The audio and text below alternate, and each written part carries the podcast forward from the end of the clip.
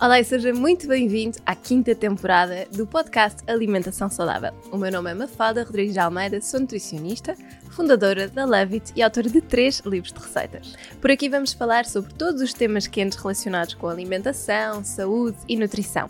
Vou receber vários convidados que nos vão ajudar a falar sobre temas como saúde de uma forma simples, a desmistificar alguns conceitos que estão tão enraizados no nosso dia a dia e que parecem que complicam a nossa alimentação.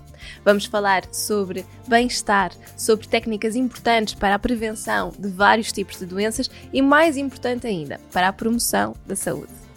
Quero que este podcast venha simplificar a alimentação e ajudá-la a ter as ferramentas para ter um dia a dia mais simples, nutritivo e completo. Olá e sejam muito bem-vindos a mais um episódio do nosso podcast. Esta semana venho falar-vos sobre um tema que me perguntam muito porque tem a ver com a questão da importância da vitamina B12 para a nossa saúde. Como tenho muitas pessoas em consulta que pretendem fazer uma alimentação um bocadinho mais plant-based, mais vegetariana, um, acabamos por ter aqui sempre esta questão da vitamina B12 como uma preocupação. E de facto é algo que eu recomendo muitas vezes fazermos suplementação se a alimentação for vegan. E já vos vou explicar porquê. Entretanto, aproveito sempre para vos convidar, se gostam do episódio, a subscreverem o canal do YouTube para saberem sempre quando sai um episódio novo ou a fazerem uma avaliação nas, nas plataformas de, de streaming do podcast, porque isso ajuda-nos sempre bastante a perceber se vocês estão a gostar, o que é que gostavam de ver diferente, que temas novos é que podemos trazer, e isso é sempre muito enriquecedor. Mas vamos ao que interessa. Vitamina B12, também chamada por cobalamina, é uma vitamina que tem um papel muito importante na formação das células sanguíneas, na síntese do nosso DNA, na manutenção do nosso sistema nervoso e do cérebro e também na produção de células de sangue, nomeadamente os nossos glóbulos vermelhos. Esta vitamina pertence ao grupo das hidrossolúveis, ou seja, solúveis em água, e um, ela é eliminada pelos rins de uma forma natural. Ela é sintetizada geralmente por micro-organismos, geralmente pelas bactérias, pelos fungos, pelas algas, e os animais não têm a capacidade de a sintetizar. Por isso, os animais basicamente adquirem-na através da ingestão alimentar ou pela produção da microbiota intestinal. Nós, no nosso organismo, produzimos vitamina B12, só que é na zona do intestino grosso, onde já não vamos ter a capacidade de a absorver. Ou seja, ela é produzida pelas bactérias que lá vivem, só que infelizmente não a podemos usar. E é por isso que nós uh, temos que procurar esta vitamina na carne, no peixe, nos ovos, nos lacticínios e nos derivados um, ehm, e também nos, geralmente nos produtos um, ehm, que sejam eventualmente fortificados, porque os produtos de origem vegetal, como não têm esta produção através de uh, bactérias, de fungos, etc., acabam por não ter a presença desta vitamina.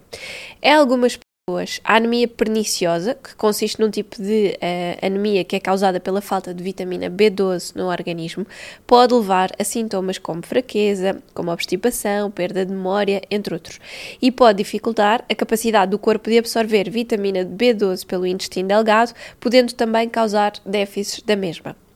Muitos dos sintomas que estão associados à carência de vitamina B12 devem-se à falta de células no sangue. E o nosso corpo precisa de muitas destas células para transportar o oxigênio pelo corpo e manter os órgãos saudáveis. Então, que sinais, no fundo, é que o nosso corpo nos pode dar se nós estivermos, de facto, a procurar uma alimentação um bocadinho mais plant-based ou não, não é? Como sabem, pode acontecer em qualquer pessoa, mas obviamente este é um grupo que pode estar um bocadinho mais em risco. Um, e que sinais é que o corpo nos pode dar que, eh, de facto, a vitamina B12 está em níveis baixinhos? Temos uma sensação de formigueiro uh, na, nas mãos ou nos pés. Uma das funções da vitamina B12 está associada à produção de mielina e se o nosso organismo se encontrar em déficit desta vitamina, pode não uh, produzir mielina suficiente, o que por sua vez pode resultar em lesões ao nível dos nossos nervos. E este problema é mais comum nos nervos periféricos, lá está, das mãos ou dos pés. Depois também temos um outro sintoma que é a dificuldade em movimentar-nos, ou seja, as lesões ao nível dos nervos periféricos podem resultar em problemas na movimentação do corpo, uh, também na dormência um, que pode provocar aqui dificuldade na locomoção uh, e a pessoa pode necessitar de algum apoio, não é? Pensem que quando nós estamos com uma mão o pé dormente por algum motivo, porque estivemos numa posição um bocadinho desconfortável, também temos esse problema, não nos conseguimos mexer. E também pode haver aqui alguns sintomas de fraqueza muscular, ou de diminuição dos nossos reflexos. Depois temos um outro sintoma que até é muito associado mais à falta de ferro, que é a questão da pele pálida.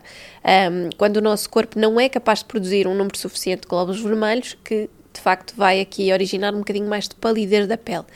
A fadiga também é um sintoma, está associada à deficiência de B12, onde poderá estar eh, presente a anemia, o que por sua vez faz com que a pessoa se sinta muito cansada de uma forma geral, independentemente de ter dormido bem, ter estado um dia inteiro de repouso, há uma sensação de cansaço muito grande.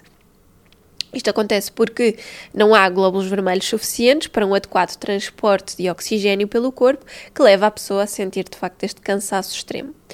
Há um outro sintoma, um bocadinho eh, estranho, não é? Além deste formigueiro que eu também acho que é estranho, que é a questão do ritmo cardíaco mais acelerado, que quando existe uma deficiência de vitamina B12, para conseguir fazer chegar a todo o corpo níveis adequados de oxigênio e compensar o número insuficiente de glóbulos vermelhos, o nosso coração poderá ter que aumentar o seu ritmo e bater mais depressa. E assim o sangue irá circular com maior quantidade, mais rapidamente e, sobretudo, se houver um caso de anemia.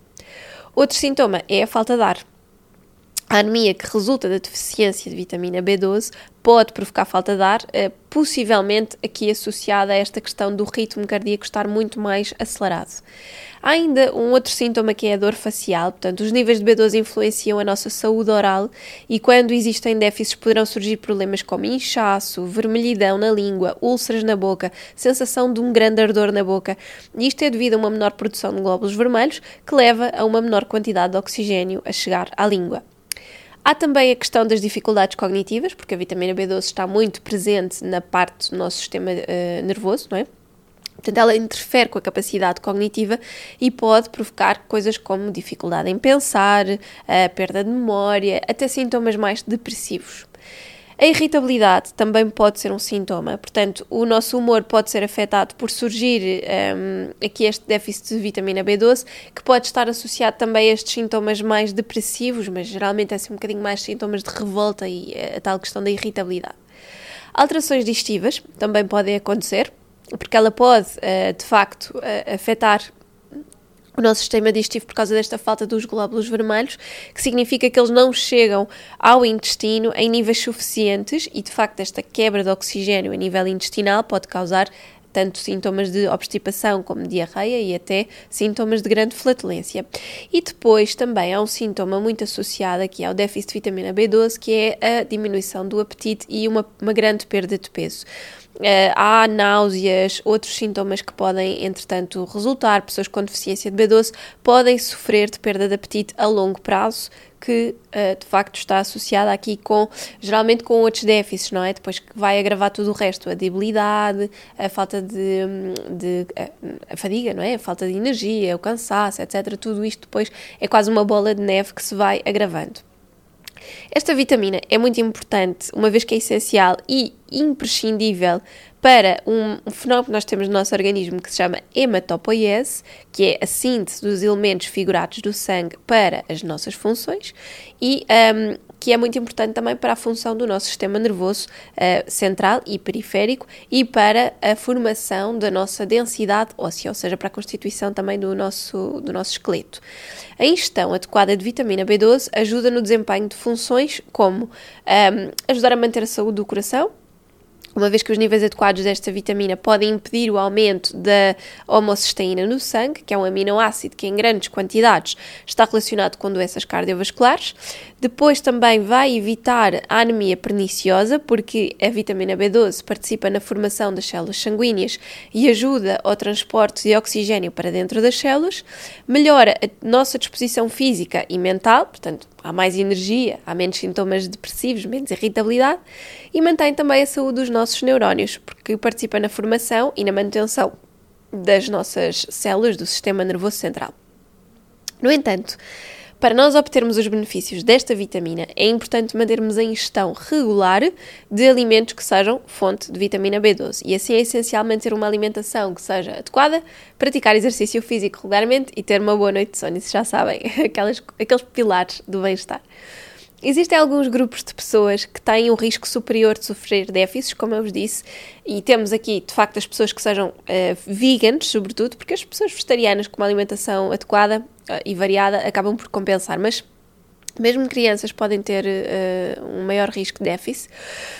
Pessoas de idades avançadas, uma vez que com o passar dos anos nós vamos perdendo a capacidade de absorver alguns nutrientes, nomeadamente a vitamina B12, um, pessoas que tomam antiácidos por um período muito prolongado, as chamadas bombas de protões, que, que são aqueles, os, ou, ou, também vulgarmente mais chamados como os protetores gástricos, uh, doentes que passaram por uma cirurgia para perda de peso, uh, outro tipo de cirurgia ao estômago que pode afetar a capacidade de absorção, pessoas que tenham diabetes, Pessoas com doenças que prejudicam a absorção de B12, como é o caso da doença de Crohn ou a doença celíaca, mulheres que se encontram a amamentar e também pessoas que ingerem elevadas quantidades de álcool, porque o álcool também vai causar inflamação intestinal e isso também pode uh, pôr aqui em risco a absorção de uma série de nutrientes.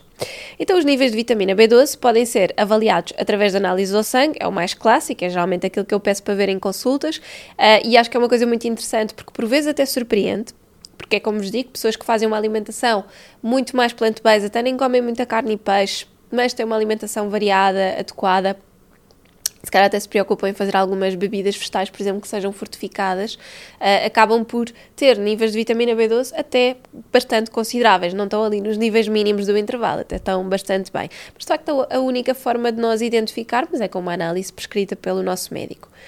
A quantidade uh, que nós devemos ingerir varia de acordo com a nossa idade, obviamente, como em tudo. Os adultos devem consumir cerca de 2,4 microgramas desta vitamina uh, e esta vitamina está presente em alimentos como, como vos disse, os alimentos de origem animal. Portanto, carnes vermelhas, carnes de aves, peixe, marisco, moluscos, ovos, um, também nos lacticínios, de uma forma geral, uh, nós conseguimos encontrar. E pessoas que um, seguem uma alimentação que seja estritamente vegana devem, de facto, procurar aqui as alternativas mais fortificadas para conseguirem compensar. No entanto, pessoas que um, que de facto tenham uma alimentação uh, vegana e que às vezes pensam na suplementação ou na fortificação e não sabem muito bem o que é que, escolher, o que, é que é onde escolher, eu aqui digo sempre: temos que analisar. No primeiro ano, ou nos primeiros seis meses, pelo menos, vá, em que nós fazemos esta transição de uma alimentação um bocadinho mais omnívora e começamos a reduzir o consumo de carne e peixe, mesmo que ainda haja um consumo pontual, nós vamos sempre acumulando algumas reservas. Por isso é que eu digo que é entre os primeiros seis meses a um ano. Uh, mas se nós fizermos análise ao fim de seis meses e depois ao fim de um ano de termos mudado a nossa alimentação, nós conseguimos perceber como é que estes níveis estão. E, e, e um ano é um período bastante grande para nós conseguirmos fazer já, uh, tirar boas conclusões. Se os nossos níveis de vitamina B12 ao fim de um ano estiverem muito, muito próximos de uh, intervalos mínimos, eu diria que ao fim do ano nós estamos ali muito em risco de desenvolver uma possível deficiência, não é? Imaginem que uh, nós descuramos a nossa alimentação durante algum tempo, uh, ou alguma coisa não está a correr tão bem como nós queríamos, ou temos, imaginem uma pessoa que tenha síndrome do colo irritável e, portanto, tenha, passe por uma altura pior e, portanto, não tenha a mesma capacidade de absorção. Portanto, há muitos fatores que, de repente, podem fazer com que os níveis de vitamina B12 vão por ali abaixo.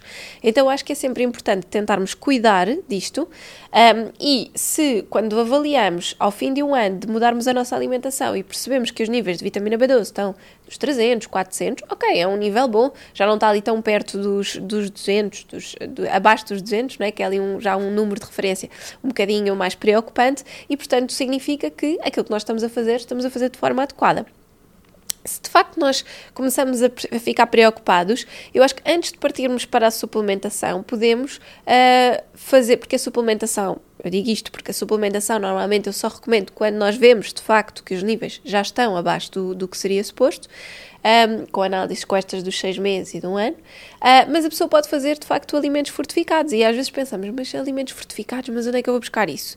Temos as bebidas vegetais, hoje em dia é muito fácil e às vezes quando nós lemos os rótulos e, e falamos sempre daquela questão de mínimo número de ingredientes possível, etc. Claro que isso é importante, não é? Mas, por exemplo, se for uma bebida de amêndoa, pode ter água, amêndoa, sal, normalmente elas têm, pode ter um conservante e eventualmente pode dizer lá vitamina B12 ou cobalamina, pode, muitas vezes elas têm vitamina D, eh, às vezes até têm ferro ou cálcio. Portanto, este género de fortificar é normal e até é bom se nós fizermos o consumo destes, destes produtos de compra, não é? Se não formos nós a fazer em casa. Também acontece isto nos iogurtes, mesmo em alguns queijos, substitutos do queijo vegan, nós também conseguimos encontrar. Um, Estava a pensar no tofu, às vezes também conseguimos encontrar. O tofu não é uma grande fonte de vitamina B12, mas como sofre um processo de fermentação, até mais o tempê uh, fornece um bocadinho mais e o seitan, uh, contém níveis pequeninos de vitamina B12. E depois tudo o que sejam alimentos que são naturalmente fermentados, ou seja, que têm a presença destas bactérias que podem, de facto, produzir vitamina B12, como é o caso das leveduras, um, como é o caso dos, eh, da, da pasta miso, do kombucha, do kefir, etc. Contém, é verdade, quantidades muito pequeninas de vitamina B12, mas é melhor que nada, não é? Portanto, são fontes que nós podemos acabar por consumir para garantir que, hum, que conseguimos encontrar. Uh, então, como vos dizia, a suplementação, sim, pode ser uma opção, mas eu acho que é uma suplementação, uh, uma suplementação, é uma solução muito mais adequada para quando de facto já houve a detecção daquele déficit, já percebemos que a nossa alimentação não nos está a permitir, ou, ou, eventualmente até uma condição de saúde, podemos estar a absorver mal, não nos está a permitir manter os níveis como nós gostaríamos e para evitar todos aqueles sintomas uh, e aquela anemia perniciosa, etc., então vamos tentar suplementar. Não tem mal nenhum em suplementar, e atenção, muitas pessoas precisam desta suplementação, e sobretudo quando são crianças veganas, é importante termos, porque as necessidades estão acrescidas, mesmo nas grávidas também se faz, e portanto, acho que é, é um bocadinho também desmistificar. É importante perceber a sua importância e percebermos que se fizermos uma alimentação um bocadinho mais à base de plantas, podemos estar neste risco, que devemos de facto ter atenção a isto, da mesma maneira que também devemos ter atenção à questão do ferro, à questão do cálcio, da vitamina D, que são assim nutrientes um bocadinho mais essenciais para estarem no nosso radar, digamos assim. Mas isto também pode acontecer, lá está, em, consumo, em quem consuma carne, peixe, etc. Claro que numa escala menor, porque nestes casos a pessoa teria de facto que ter um problema de absorção para se considerar que há um déficit, porque se a pessoa consumir, uh, à partida está sempre a ingerir estes alimentos, mas ela, está, é como acontece com o ferro. Muitas pessoas comem uma alimentação, fazem uma alimentação perfeitamente omnívora, tradicional e tem anemia ferropénica, não é? Portanto, tem ali os déficits de ferro, não conseguem aumentar as reservas de ferritina, portanto, isto pode de facto acontecer. No que toca à suplementação, muitas vezes é melhor fazermos uma suplementação líquida, aquelas gotinhas que se põem sublingual um, e a pessoa faz uma vez por semana, por exemplo, uma dose maior, às vezes a capacidade de absorção é melhor nestes casos do que ser uma suplementação mais regular, diária, por exemplo, com um, os, as cápsulas. Mas isto depende muito de pessoa para pessoa, portanto, eu acho que é, é tudo uma questão de testar, voltar a analisar, ver se resultou ou não, pronto, e depois muito, muito disto é tratar o intestino, garantir que o nosso intestino está a ter capacidade de captação e de absorção, e assim garantimos que tudo flui e mantemos os nossos níveis adequados. Portanto, foi um episódio pequenino. Queria trazer-vos assim agora temas que fossem um bocadinho mais concisos, pequenos, mas que ajudassem de certa forma a reter aqui alguma informação. Por isso espero que tenham gostado.